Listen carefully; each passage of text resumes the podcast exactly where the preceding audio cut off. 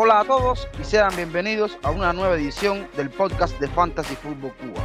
Si necesita comprar algún implemento deportivo, ya sean pelotas, porterías, mallas, etcétera, o cualquier tipo de suplemento para entrenar en el gimnasio, no duden en visitar la tienda de Fútbol Returns con unos precios muy accesibles para todos, una calidad óptima y con un alcance a nivel nacional e incluso internacional.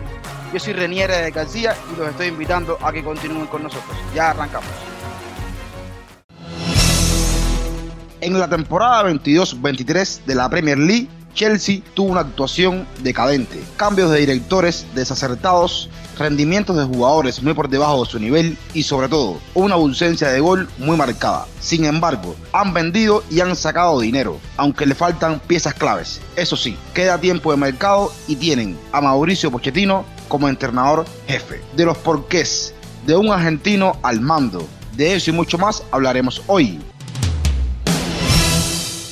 En el episodio de hoy nos encontramos eh, para hacer otro programa más sobre la sección El equipo. Esta vez miramos hacia la Premier League, a uno de esos equipos históricos, por lo menos en, esta, en este siglo, que la temporada pasada no estuvo a la altura. Estamos hablando del Chelsea. Para eso contamos eh, con la presencia, como es habitual por aquí, de José. ¿Cómo estás, hermano? Hola, Renier, ¿qué tal? Un saludo para ti, para todo el equipo de hoy y para todas las personas que nos escuchen. Y bueno, listos ya para arrancar sobre eh, un club que ha sido bicampeón de Europa. Así es, eh, José. Hoy tenemos dos invitados. Uno que es peruano, pero vive en Chile, parte de la comunidad de la FPL en español y esta vez viene a hablar de su Chelsea. Le doy la bienvenida a Ian. ¿Cómo estás? Hola, Ryan, ¿cómo están, compañeros? Bien, bien. Eh, contento acá de poder hablar del, mejor equipo de Londres. Creo que eso está un poco en, disputa, pero bueno, vamos a respetar tu opinión y entonces eh, vamos a presentar al otro invitado, cubano que vive en los Estados Unidos, una de las cuentas referentes al Chelsea en español en Twitter. Le doy la bienvenida a Ricky Jerarquía. ¿Cómo estás? Gracias por, por la invitación. Y aquí estamos. Eh, como dice Ian, no sé si el mejor, si el más grande, lo que quieran ponerle, pero definitivamente el orgullo de Londres. Bueno, señores, antes de entrar eh, con los temas del episodio, les propongo irnos a una pausa y ya regresamos.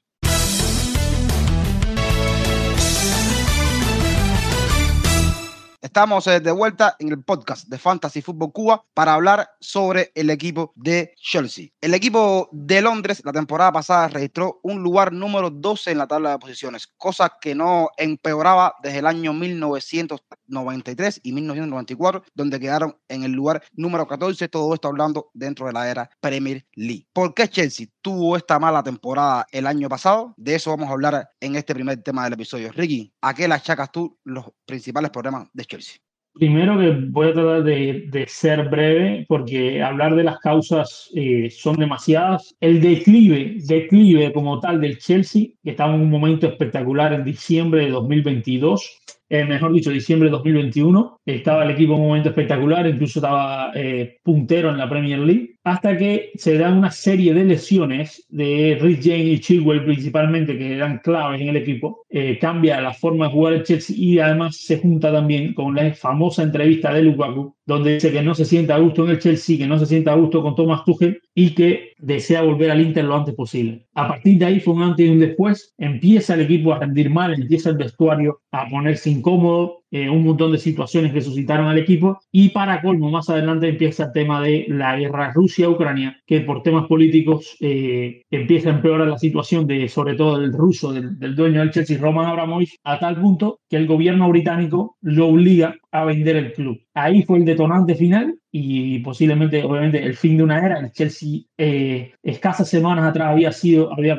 se había coronado como campeón del mundo por primera vez en su historia. Y después de eso, increíblemente, la noche a la mañana, el, equipo se ve en manos de otros dueños, se ve en un litigio, se ven en prohibiciones, en sanciones por parte del gobierno británico eh, muchas inseguridades y, por supuesto, una situación caótica que el equipo compitiendo saca un poco adelante, pero que al final del hace unas, heridas tremendas en el equipo, eh, empezando por el cambio de dueño, por la salida de director deportivo, por la salida de Peter Che, por ejemplo, del Chelsea. Eh, además de eso, jugadores que tenían su futuro en el aire en ese momento decidieron irse, como el caso de Rudiger, como el caso de Christensen, sobre todo Rudiger, muy doloroso porque era un líder del vestuario también eh, situación similar pasó con, con Marcos Alonso, incluso con Aspilicueta, aunque termina después renovando. Pero la verdad que un éxodo tremendo de la cantera y, una, una incertidumbre total por parte del club. Y para mí, eh, obviamente que la venta del club fue clave, pero para mí, en lo deportivo específicamente, lo peor fue que la nueva directiva, eh, Tom Bolly y compañía, el grupo Clear Lake, eh, llega al Chelsea sin director deportivo y por lo tanto sin plan deportivo, al punto de que eh, la directiva del Chelsea y Thomas Tuchel tenían planes totalmente diferentes. Thomas Tuchel quería competir en el día a día, quería jugar consagrados y la directiva tiene en mente hacer un proyecto a largo plazo que después vamos a estar tocando seguramente por los fichajes que han llegado ahora. Pero totalmente diferente la directiva, no había dirección deportiva. Tom Bolly fue personalmente quien estaba haciendo los fichajes, fichajes que, que Thomas Tuchel nombraba y decía, quiero Sterling, tráeme Sterling, quiero Cucurella, tráeme Cucurella, no importa el precio, tráeme a los jugadores que te pido. Y así fue, así pasó y al final le traes los jugadores que quieres a Thomas Tuchel y lo terminas despidiendo eh, una semana después que termina el mercado de fichajes. Entonces, eh, fue un cóctel, un cóctel muy grande, muy explosivo, que dio al traste con la terminación de la, con, la temporada que hizo el Chelsea, además de la elección del sustituto de, de Tuchel, que evidentemente no fue la mejor opción. Eh, ya te digo, para mí son muchas cosas que no te puedo decir exactamente esto fue la clave, pero sí fueron un montón de cosas que suscitaron y que terminaron con la desastrosa temporada del Chelsea y posiblemente con el éxodo que estamos viendo ahora masivo por muchas otras razones y limpieza de plantilla y demás.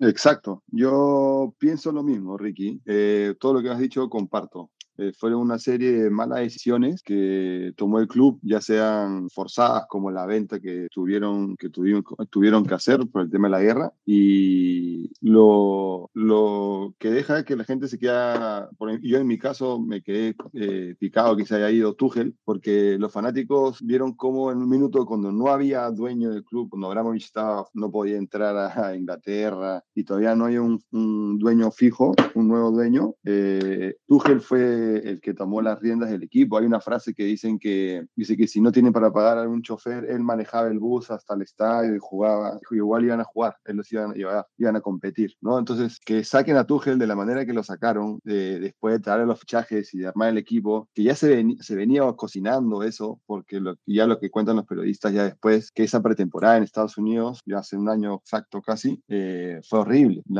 Desde que día uno siempre no estuvieron de acuerdo en muchas decisiones y eso fue quebrando la relación entre los nuevos dueños y Tuchel, ¿no? Y a una mala decisión para mí que lo sacaron muy tempranamente, pero creo que esa relación ya no tenía vuelta atrás, ¿no? De manera como quería trabajar Tuchel y cómo querían trabajar los nuevos dueños no, no eran compatibles. Entonces, por eso creo que tuvieron que sacarlo. No a mi gusto, para nada, pero entiendo esa lógica de por qué lo sacaron, ¿no? Y bueno, de ahí la serie de malas decisiones que siguieron llegando, ¿no? Porque Graham Potter llegó buen técnico, pero llegó una situación complicada un equipo grande como el Chelsea, no es como el Brighton que él mandaba y hacía lo que la gente le creía. En cambio, llegó al Chelsea para tratar de convencer a los jugadores de un proyecto y nunca lo pudo hacer, ¿no? Y, y poco a poco se fue poniendo la soga al cuello, ¿no? Y bueno, de ahí el, el interino de Lampard, que Lampard tuvo un muy buen año con el Chelsea cuando tuvo las sanciones, pero después el equipo se le fue, ¿no? Se le ve que no tiene muchas ideas. Entonces, no sé todavía que la carrera de Lampard para mí es de las mejores que estuvo en el Chelsea junto a Terry y Drogba y toda esa guardia, pero como técnico no sé qué tanto pedirle, ¿no?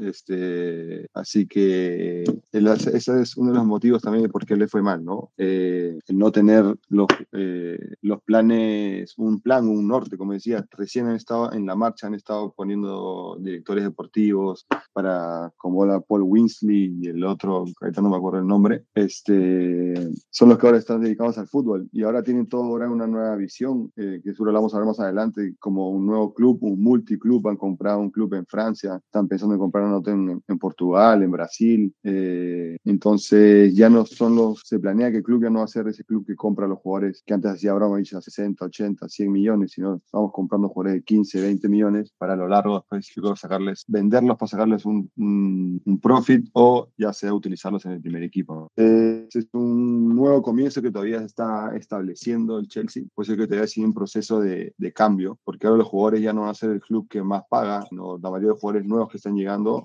no, no, no, están pasando de los 100, 150 semanales, ¿no? A comparación de lo que ganaban antes. Y con ese, esa cláusula de que si no hay Champions también te hacen un porcentaje menos. Entonces va a traer a otro tipo de jugadores también, ¿no? Entonces vamos a ver qué, qué se viene, qué le espera para este año.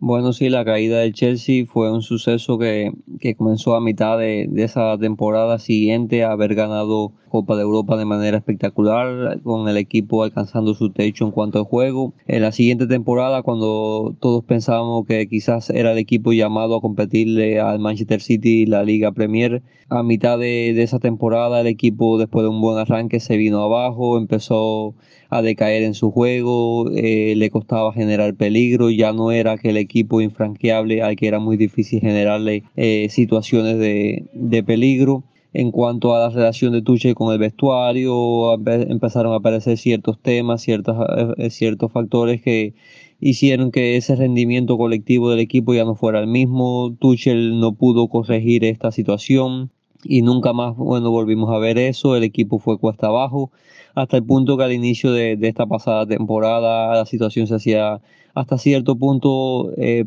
insostenible o difícil de, reconducir y la directiva optó por, por, buscar una solución a corto plazo, por tratar de salvar esa temporada y destituyó de manera polémica a un entrenador que había hecho una labor formidable. Optaron por, por un nuevo eh, director técnico que fue el caso de Graham Potter y yo creo que, que fue una buena opción más allá de que Tampoco pudo eh, Potter hacer que el equipo jugara bien. Por momentos se vieron vestigios de ese muy buen juego que el Brighton había desarrollado, pero fueron solamente cosas fugaces, eh, detalles en la salida de balón, detalles en cuanto al posicionamiento en el campo, pero eh, en ningún momento el equipo logró funcionar realmente bien el tramo final era un equipo que, que, para hacer un gol e, era realmente casi milagroso que pudieran hacerlo y concedía mucho en el aspecto defensivo y sobre todo no se veía una posibilidad de mejora, no se veía que,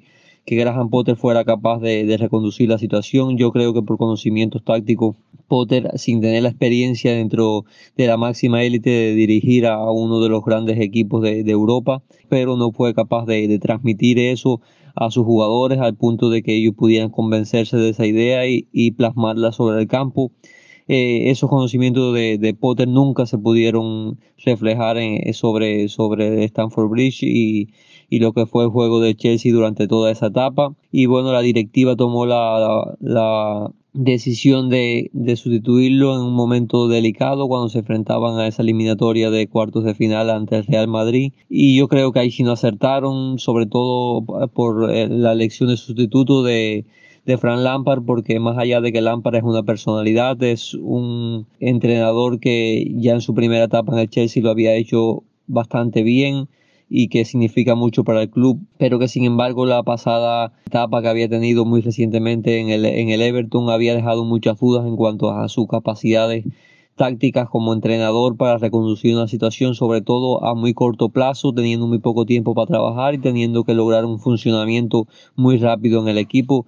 Yo creo que si, si optaban por esa decisión de, de un sustituto eh, a corto plazo para tratar de salvar lo que quedaba de esa temporada. Fran Lampard no era el ideal en ese sentido, bueno, fue la decisión de ellos. Fue un conjunto de cosas que, que, se, que se asociaron, como ya decían mis compañeros, y que produjeron que, que este Chelsea no rindiera eh, para nada cercano a lo que había sido en, en la primera etapa con Thomas Tuchel El Chelsea la temporada pasada en ese lugar 12, contuvo en la Premier League, eh, cosas pendientes que le quedaron fueron el aspecto ofensivo de cara al gol. Y hay algunas estadísticas que matizan y explican por qué razón pasó esto. Y me voy a quedar específicamente con dos estadísticas que dicen eh, bastante.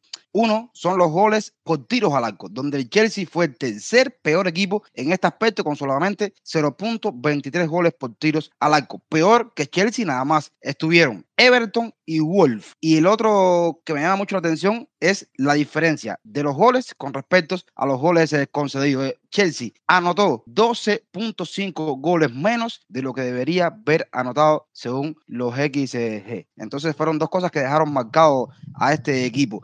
Y para hablar un poco del equipo en especial, Havers fue el, jugador que más goles hizo con 7, Sterling fue el segundo con 6 y Joao Félix que jugó bastante poco comparado con el resto, hizo 4 goles en cuanto a las asistencias. Joaquín Ziyech, que tampoco tuvo ese protagonismo en el equipo, y Raheem Sterling fueron los mejores con 3. Y el otro jugador que más asistencia dio es increíble. Fue Thiago Silva, defensor central, que mientras más eh, veterano es, mejor juega fútbol eh, aún. Muchas cosas eh, deficientes en Chelsea en cuanto al fútbol se refiere, y esto dieron al traste con esa actuación tan pobre en la campaña anterior. Vamos entonces ahora, señores, a entrar en el otro tema que tenemos para el día de hoy donde hablaremos un poco de la figura del nuevo entrenador. Chelsea contrata a Mauricio Pochettino para que sea a cargo del equipo para esta temporada 2023-2024. Ian, ¿cómo tú ves a Pochettino en el Chelsea? ¿Te ilusiona? ¿Qué crees? Ah, mira, aún al comienzo no mucho, la verdad. Eh, em, sí que hizo un muy buen trabajo con el Tottenham, con el Southampton, hizo un muy, buena, un muy buen trabajo, eh, pero la verdad no lo tenía de mis, de mis, candidatos, no lo tenía. Poco a poco se ha ido ganando mi, mi, mi cariño y mi respeto. Eh, las entrevistas que ha dado, la manera de cómo ha hablado, me ha gustado. También me gusta que es un técnico que siempre ha, tenido, ha trabajado con jugadores jóvenes, ¿no? Y este en, el caso del Chelsea tiene muchos jugadores jóvenes, mucha promesa. Entonces me parece que los puede amoldar bien, ¿no? Entonces por ese lado me gusta bastante. Eh, también me gusta que es ofensivo. Eh, entonces, al parecer vamos a jugar con un 4-2-3-1, que es lo que más le gusta jugar a él. Eh, así que vamos a ver qué tal, qué tal le va. Declaraciones, la actitud que ha puesto, que por ejemplo, cuando entró Proter, cuando entró Lampard o con los otros que entrenaron de interinos, todo el mundo se hablaba de, tiempo, de, proceso, de que esto tiene que cuajarse, que tiene que, son meses de trabajo, no de la noche a la mañana no se, no se arma un equipo, y que tienen toda la razón, pero también tienes que entender que en el Chelsea no te van a dar tres años para que armes un equipo, ¿entiendes? Entonces, Pochettino salió declarando y dijo lo, eso, que ellos del día uno le están exigiendo, entonces no puede pedir que le tengan paciencia ni, ni tiempo porque él sabe que tiene que, tiene que poner la vara está bastante alta en el Chelsea, exigen mucho, entonces tiene que, y no le corre el reto, no, dice que eso lo motiva a, a querer trabajar más, ¿no? Y yo creo que nos va a ir bastante bien, no, no sé si vaya a ser uno de los técnicos que vaya a estar mucho tiempo o que vaya a ser campeón de la Premier, pero yo creo que igual nos va a ayudar bastante, este año sobre todo que hay bastantes jugadores jóvenes, entonces me gustaría que le vaya bien, sea por ser hincha del Chelsea, ¿no? Que le vaya bien siempre al equipo, pero Pochettino me ha caído bien, antes no lo había escuchado hablar tanto. Pero sí le tengo, le tengo fe y sobre todo, como te digo, que el equipo es joven. ¿Qué me sucede a mí? Cuando yo vi la lista de entrenadores que, que habían disponibles cuando, cuando Graham Potter empezó a ir bastante mal en el club, eh, se empezaron a hablar de futuribles. ¿Y qué pasa? En ese momento estaban, por ejemplo, Luis Enrique, Zidane eh, y Pochettino, por ejemplo, eh, salvando la distancia entre cada uno, con como los demás renombre, por decirlo así. Y mm, yo realmente soy muy fan, de, por ejemplo, de, de, lo que hizo Zidane en Real Madrid, por ejemplo. También he seguido bastante la carrera de Luis Enrique pero no se trataba de una cuestión de, de, quién era el mejor entrenador o el, más, o el de más nombre, por decirlo así, sino quién encajaba más con lo que tiene Chelsea, como decía Jan. Entonces, mm, yo al principio siempre pensé en Pochettino, tengo que ser sincero ahí, Eh, pero te confieso, les confieso, ¿no? A todos, a los que están acá y a los que no se escuchan, que mucho no me atrevía a decirlo porque yo sabía que Pochettino era una persona que no era, que no agradaba en el Chelsea por su pasado eh, del Tottenham y por supuesto además también porque es un tipo eh, que no es un perfil acostumbrado a pasar en el Chelsea que siempre se pedía entrenadores ganadores. Pero entonces eh, siempre fui de,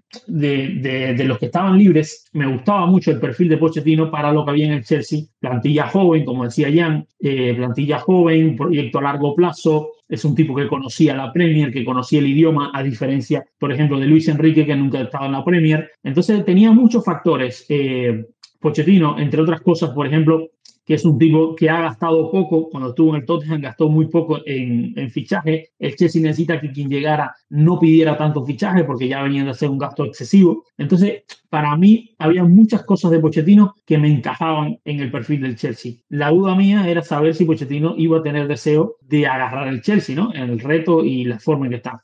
Hay un detalle que, que yo admiro mucho de Pochettino, eh, haber elegido al Chelsea sin Champions, haber elegido al Chelsea en el caos en el que está, con la, con la limpieza que hay que hacer al club, que ya se está haciendo bastante, y con la nueva directiva. Eh, admiro mucho porque este tipo de entrenadores vive del prestigio, eh, mucho más que del dinero cuando están a este nivel, ¿no? Cuando, cuando es un tipo que ha trabajado en el Tottenham, el Paris Saint Germain y demás, eh, eh, evidentemente viven más del prestigio, es lo que más les interesa a ellos ahora mismo. Eh, y sobre todo Pochettino, que a, a, hasta el día de hoy no ha ganado eh, un trofeo importante, el nivel Champions o algo así, aunque sí jugó la, la final de la Champions, ¿no? O, o la Premier League. Entonces, eh, a mí me parece admirable que Pochettino quiera agarrar al Chelsea en la situación que está, con el equipo que tiene, con la limpieza que hay que hacer del vestuario eh, y sobre todo porque Pochettino más que nadie conoce la calidad del Manchester City, la calidad, eh, lo difícil que es la Premier League, la seriedad del proyecto del Arsenal, conocen más que nadie lo que es Jürgen Klopp y su, y su Manchester United. También, escucha, y su Liverpool, perdón, también ha enfrentado al Manchester United, eh, al entrenador, mejor dicho, del Manchester United cuando dirigía al Ajax y lo derrotó en Champions. Entonces,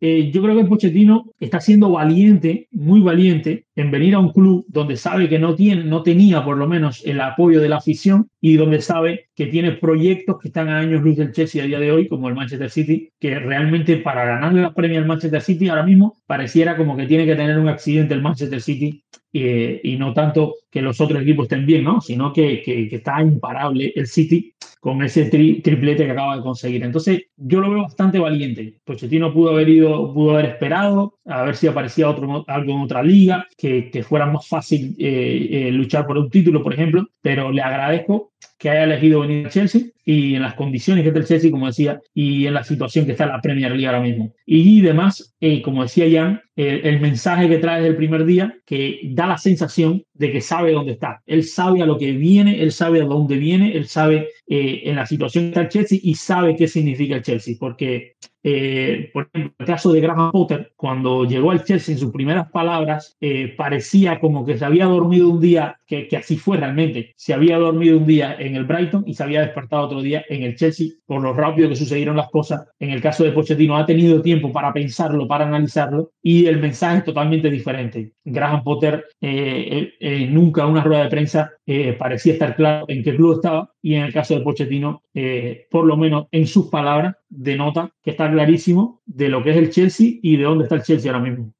Bueno, Pochettino fue la elección de, de esta nueva directiva del Chelsea para, para eh, que sería el entrenador encargado de un momento muy difícil, que es iniciar un nuevo proyecto con muchos jugadores nuevos que comienzan y después de un año tan delicado como fue el pasado, eh, había varias opciones, se manejaba Luis Enrique, Nagelman y el propio Pochettino, entrenadores de, de una idea de juego bastante similar, de una, de una categoría que yo creo que no son de los cuatro o cinco mejores del mundo, pero están ahí en el siguiente escalón, muy cercano a esos que son los mejores. Eh, no estuvieron disponibles en ningún momento Guardiola, eh, Klopp, Ten Hag, eh, el mismo Hansi Flick, que son entrenadores que yo creo que están ligeramente por encima de estos que, valoró el Chelsea y que por supuesto eh, obligó a, esta directiva de Chelsea a, optar por uno de estos. Yo preferiría o prefería eh, a nivel personal a Luis Enrique, me parece que tácticamente es ligeramente superior a,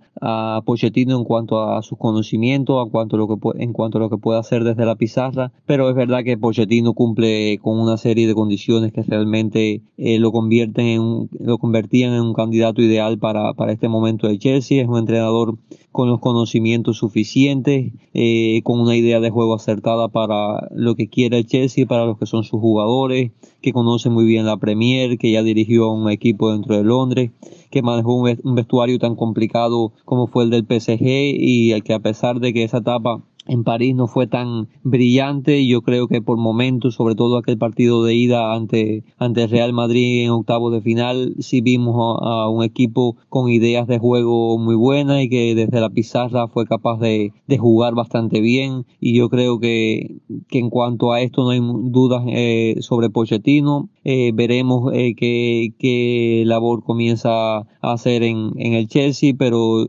yo creo que la idea de juego es acertada. No es un jugador no es un entrenador, perdón, que tiene una, un, sistema de juego específico, puede adaptarse según las necesidades de, del equipo, eh, se maneja muy bien con, con estas figuras, eh, es el ideal para comenzar un proyecto a largo plazo, tiene una mentalidad ganadora.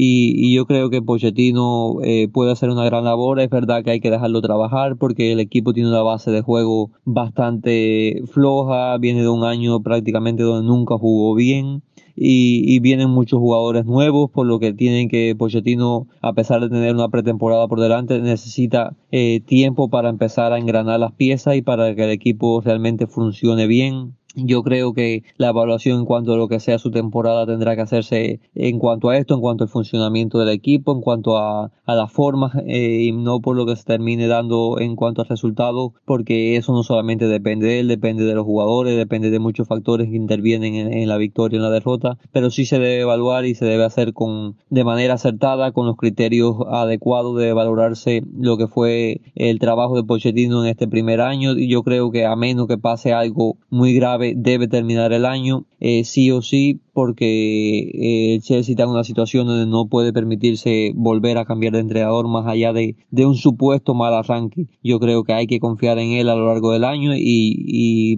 por lo que yo conozco de Pochettino, por lo que he evaluado su trabajo, creo que va a hacerlo bien dentro del de Chelsea porque ha demostrado tener todas las condiciones necesarias para realizar una labor eh, como esta tan importante que, que, tiene por delante y al final de temporada serán las evaluaciones en cuanto a, a la forma, en cuanto a, a cómo ha sido el rendimiento del equipo. Con el objetivo yo creo de meterse entre los cuatro primeros. La Premier es muy difícil pegar el título con proyectos como el Manchester City que están claramente por delante y otros como el Arsenal o el mismo Liverpool que, que han demostrado ser superiores. Pero bueno yo creo que la aspiración de meterse entre, entre esos cuatro títulos entre esos cuatro equipos que van a la próxima Champions debe ser su objetivo primordial. Hacer una buena labor en las copas y sobre todo hacer al equipo crecer y sacar lo mejor de muchos jugadores jóvenes que, que necesitan crecer que tienen poca experiencia, experiencia dentro de la Premier, como el mismo Madueque, Mikhailo Mudrik, eh, la llegada de Nicolas Jackson y otros muchos jugadores que necesitan explotar y necesitan que haya un entrenador que sea capaz de sacar lo mejor de ellos a nivel individual. Y yo creo que Pochettino eh, es un, gran entrenador en ese sentido y, podrá hacer una gran labor en Londres.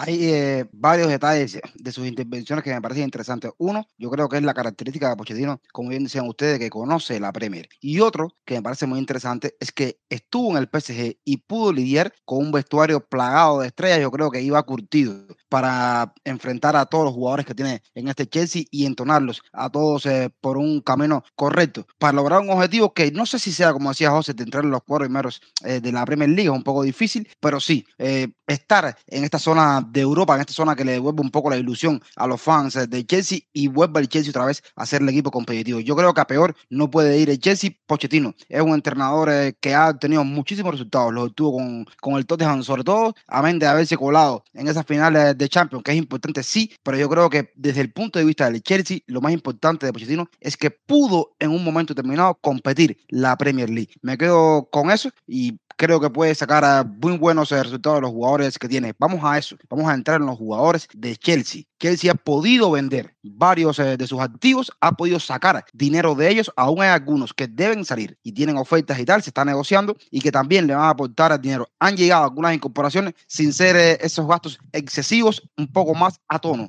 con lo que debería ser un equipo como el Chelsea, por lo menos como había, como había sido en la etapa de Abrahamovic. Ahora parece ser que va en ese rumbo. Vamos a hablar un poco sobre eso, señores. Fichajes y cómo creen ustedes que forme este equipo de Pochettino. Ricky, arrancamos contigo. Mira, eh, el tema de los fichajes es una incógnita tremenda, tremenda a día de hoy, porque obviamente eh, llegó en Kunku, llegó Nicolas Jackson, se incorpora también Malo Gusto, que ya estaba fichado, pero el Chelsea está, tiene que renovar completamente su mediocampo. Eh, no ha llegado ningún refuerzo en el mediocampo hasta ahora, excepto obviamente la incorporación de Andrés Santos, que, que, es un chico muy talentoso, pero muy joven también, sin experiencia en Premier. Entonces, en cuanto a fichajes, eh, la incertidumbre es muchísima, eh, porque, por ejemplo, el Chelsea está detrás de Caicedo y se dice que irá por otro mediocampista, se dice que el Chelsea irá por un segundo portero y también eh, que reforzará la media punta o el ataque en dependencia de lo que sucede en el mercado. Mm, a eso hay que sumarle que el Chelsea mañana tiene que decidir, mañana lunes decide la continuación de Levi Colwill. Levi Colwill se va a sentar a hablar con, con, con Pochettino de su gran temporada en el Brighton. Eh, prácticamente todo el mundo espera que se quede, pero él es quien va a decidir si se queda o no en la plantilla. Entonces, en el caso de que tenga que salir Levi Colwill porque no quiera continuar, el Chelsea también tendría que salir a buscar un defensor central eh, para completar la plantilla en esa área. Entonces, el Chelsea se gastó mucho, pero ha vendido mucho y eh, necesita ¿no? renovar sobre todo el mediocampo, que ahora mismo es la falencia más grande del equipo. Entonces, hay mucha incertidumbre en los jugadores que vayan a llegar y sobre todo eh, también, a pesar de que lo que tenemos para guiarnos es el recorrido, el historial de Pochettino, que principalmente ha jugado 4-2-3-1 o 4-3-3, no sabemos eh, a ciencia cierta qué formación vaya a usar en el Chelsea. Todo parece indicar, todas las informaciones que salen, que está pensando en un 4-2-3-1, pero hasta que no empecemos a ver los partidos de pretemporada, no vamos a tener a ciencia cierta. Y además de eso, Ahora mismo el Chelsea puede empezar a jugar 4-3-3 o 4-2-3-1 cualquier partido, incluso línea de 5 detrás, pero a medida que vaya avanzando el mercado, si te llega un fichaje sumamente importante que te cambie el plan, eh, el Chelsea podría estar eh, empezando la Premier con otra formación. Así que se hace muy complicado ahora mismo tratar de predecir eh, a ciencia cierta qué fichajes van a llegar y además se hace muy complicado para decir eh, qué formación va a usar Pochettino. Ya les digo, preferida en su carrera hasta ahora, 4-2-3-1, que fue la que más usó en el, en el, en el Tottenham, y además eh, luego en el Paris Saint Germain con la llegada obviamente de Messi y ese tridente Messi, Mbappé, Neymar, eh, usó mucho un 4-3-3, pero, pero no es posible para mí por lo menos predecir con qué formación va a usar Pochettino en el Chelsea. Sí, exacto, exacto. Eh, eh, anunciar una, una, un 11 o, cómo va a jugar es solo basándonos en lo que ha hecho Pochettino antes, ¿no? Porque todavía no hemos visto ni un partido de pretemporada y no sabemos qué, con qué ideas tiene él, ¿no? Pero bajo el historial que tiene, deberíamos de arrancar con un 4-2-3-1, ¿no? En el tema de los fichajes, eh, yo la verdad, por mi lado, no me gustaría que se vayan y compren un delantero carísimo. Eh, eh, por ejemplo, Colo Muani se habla de cuesta como más de 100 millones, Osimen son como 150, 180 millones, y ya el Chelsea ha tenido muy mala experiencia en compra de nueve caros. Entonces, yo creo que deberíamos darle esa oportunidad a Jackson y a, y a Broja y a Nkunku también, que va a jugar ahí arriba en algunos partidos, y no, trae, no, no buscaría un 9 más, ¿no? Lo que he escuchado del 9 es que también se baraja la posibilidad de Iván Tony, que está sancionado y recién para mitad de enero creo podría volver a, jugar. Eh, esa es una de las posibilidades que he escuchado que se están hablando, ¿no? De que podrían esperar a enero para poder comprar a Tony. Eh, y el, los restos de, los, de las ventas de los jugadores me pareció que eran súper necesarias. Eh, Mount y Havers y Kovacic y todos ellos, yo creo que sí tenían que ir. Yo era fanático de Mount, eh, fue todo un tema complicado el tema de su renovación, pero yo creo que nadie está más que arriba que el club, así que sacaron provecho con la venta y para adelante nomás hay que buscar otros refuerzos nomás. Lo que me da curiosidad es ver, y creo que también creo que Pochettino quiere ver a todos estos jugadores jóvenes, por ejemplo Andrei Santos, que viene a jugar un Mundial Sub-20 excelente, siendo capitán de Brasil, y él se habla que es de los que quiere ver Pochettino antes de meter mano al mercado, ¿no? Entonces, pues yo creo que es súper importante estas próximas semanas que se vienen para ver Pochettino cómo forma el equipo, cómo juega el equipo y qué refuerzo necesita, ¿no? Yo creo que Caicedo se está cocinando a fuego lento, parece, pero parece que sí viene. Y la posición que a mí me genera mucha duda, porque no estoy escuchando absolutamente nada, es de el arquero. O sea, que Pochettino no tiene ni un problema en que Kepa sea su nuevo número uno, pero eso a mí me genera demasiadas dudas. Kepa ya se, tiene picos de rendimiento muy malos y no me gustaría, si es un equipo que quiere competir para los primeros cuatro puestos de, de la Premier, tiene que tener un arquero atrás. Y para mí, ahí es donde están equivocando en, en, no buscar un arquero o ir por, que a mí me encantaría que vayan por Diego, Diego Costa, el del Porto, pero creo que no quieren pagar esa plata. Así que esperar nomás esos últimos partidos de pretemporada para ver cómo están jugando y a ver qué refuerzo es lo que, si es que les pide algún tipo de refuerzo Pochettino que ya no habían hablado previamente, ¿no? Vamos a ver cómo llegan todos estos jugadores jóvenes como Andrés Santos, Casadei, eh, Chukwemeka, si es que se queda o lo prestan, ¿no? Para ver si es que van a comprar o van a usar los que ya tienen. Todavía hay posiciones importantes a reforzar. Yo creo que Pochettino dentro de ese 4-2-3-1 que muchos creemos que es el que pausar, aunque ha sido un entrenador que en el Tottenham por muchos momentos eh, ha usado otro sistema, ha sido capaz de usar la línea de tres y sobre todo siempre ha tratado de poner a los jugadores en una posición, en un rol donde mejor se sientan y puedan sacar su mejor rendimiento y yo creo que eso es lo que va a hacer en el Chelsea, más allá de que pienso de que partirá de un 4-2-3-1 y de que si los jugadores eh, y las piezas están bien eh, definidas dentro de ese sistema, no lo cambiará. La pareja de centrales, creo que Thiago Silva sin duda fue el mejor central de su equipo, uno de los mejores centrales de toda Europa en la temporada, en mi opinión, y su compañero estará por definirse. De momento creo que Badia Chile, por el rendimiento que mostró la pasada temporada, debería ser la pareja titular, pero está la joven promesa Wesley Fofana, que más allá de que viene una temporada bastante mala, bastante decepcionante, es un jugador que llega con un cartel de ser eh, uno de, los mejores centrales en la próxima década, con unas condiciones que muy pocos en toda Europa lo tienen. En cuanto a los laterales, Chilwell por izquierda, Lee Shane por derecha son los titulares indiscutibles mientras estén sanos, pero llegó la opción de malo gusto eh, por, para sustituir a James cuando los problemas físicos no le permitan jugar o para hacer una opción muy importante dentro de, la plantilla. Y en la izquierda tiene la opción de, de Cucurella como lateral izquierdo suplente, que es muy buena, más allá de que también está Luis Hall, que ha demostrado ser un, un jugador tanto que es un mediocampista natural de, de, perfil, pero que ha demostrado tener una calidad técnica impresionante para jugar en ese lateral izquierdo y que yo creo que puede tener opciones incluso para quitarle a Cucurella el puesto de suplente porque tiene unas virtudes extraordinarias en la media cancha. Enzo Fernández es eh, el titular indiscutible, su acompañante debería ser la prioridad del Chelsea en este mercado. Un jugador del perfil de Moisés Caicedo, por el que están negociando, debería ser un jugador de ese nivel y de ese perfil con una capacidad física de recuperación que complemente a lo que es Enzo Fernández y también con las virtudes con la pelota que también son muy buenas que tiene el ecuatoriano. Y arriba, bueno, en cuanto a los extremos, creo que Mudri tiene todas las condiciones para para terminar de explotar en, Londres por derecha. Sterling por su jerarquía partirá como el titular. Está la competencia con Madueque que tiene unas condiciones en el dribbling y la calidad técnica que son eh, extraordinarias y que puede competirle a medida que vaya creciendo en la temporada, puede competirle el puesto a Sterling. En la media punta creo que ficharon a un jugador que es todo certeza, que es uno de los mejores fichajes de toda la Premier en, la temporada, que es la llegada de, eh, de Nkunku, un jugador que, que en el Leipzig en las dos últimas temporadas ha demostrado ser de los 10 o 12, 15 mejores jugadores del mundo. Es un jugador con una capacidad asociativa eh, de primer nivel, visión de juego, capacidad pasadora en corto, en largo, para filtrar pases, para asistir, se tira a banda y es capaz de, de regatear tanto en la derecha como en la izquierda.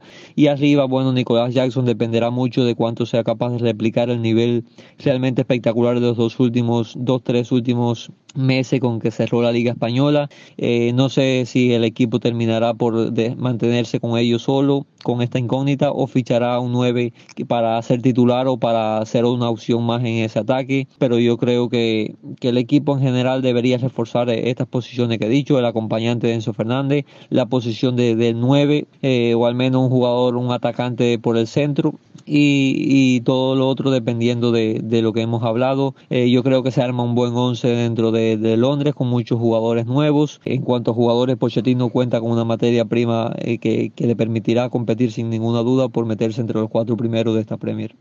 Yo creo que, ustedes han dado el clavo en cada uno de los aspectos en, este tema del episodio y me gusta mucho la sugerencia que hizo Jan en el tema del arquero. Ahora, el Manchester United ya debe ser oficial dentro de poco la figura de Onana bajo palos y queda un portero en Premier League que se movió y se comentó muchísimo para el Manchester que ya evidentemente no va a llegar, que es el caso de David Raya y que Chelsea sin duda alguna puede echar mano a este arquero. Hay que ver cuánto piden, hay que ver cuánto está dispuesto a pagar eh, eh Pochettino y la directiva por un arquero. Si es así, Raya puede ser una opción importante por supuesto apostar por Tony a partir de enero sí se puede. Y si quieren, sería algo bastante interesante. También coincido de que puede ser que si piensan en Tony, le den la oportunidad de, a estos muchachos jóvenes y bailen al ritmo de Jackson en estos primeros eh, meses de la temporada y después vayan a por el delantero de Brentford, que es un portento físico y es un gran rematador. Yo muy feliz de haber hablado de Chelsea en este episodio. Eh, contento y darle las muchas gracias a Ricky y a Jan por pasarse por aquí. El abrazo para José desde la distancia. Yo me despido y lo dejo a ustedes para que cierren el episodio. Nos vemos en la próxima. Oye, Renier, gracias a ti, gracias a José y gracias a Jan y, por, por, la invitación, por formar parte de, por hacernos formar parte de esto. Se lo agradece un montón que me tengan en cuenta para, para charlar del Chelsea, por supuesto que es el, el club al que sigo, al que, al que, al que disfruto y al que, y al que defiendo. Así que muchas gracias y para mí un placer colaborar sobre todo con gente de mi, de mi país, de mi Cuba. Eh, así que muchísimas gracias por la consideración. No, muchas gracias a ti, Renier, a Ricky, a José por la invitación. Eh, lo mismo, siempre contento de poder hablar del Chelsea, poder, sobre todo en una época donde ahorita hay bastante que hablar y que comentar. Eh, y nada, para cualquier otra oportunidad podemos seguir conversando. Gracias. Bueno, ha sido un placer haber compartido equipo con ustedes y agradecimiento siempre a, todas las personas que se pasan por aquí a escucharnos. Estamos llegando al final del episodio de hoy. Ha sido un placer eh, contar eh, con todos ustedes por aquí. Recuerden que pueden seguirnos en las redes sociales. En Twitter nos encontramos bajo la cuenta arroba fan-food-cuba. También pueden seguirnos en Telegram y ser parte de nuestra comunidad y participar en el debate que tenemos a diario. Yo soy Renier, ya me estoy despidiendo. Recuerden que en la descripción del podcast aparecen las cuentas personales de cada uno de nosotros y como siempre les digo, chao, los quiero y cuídense.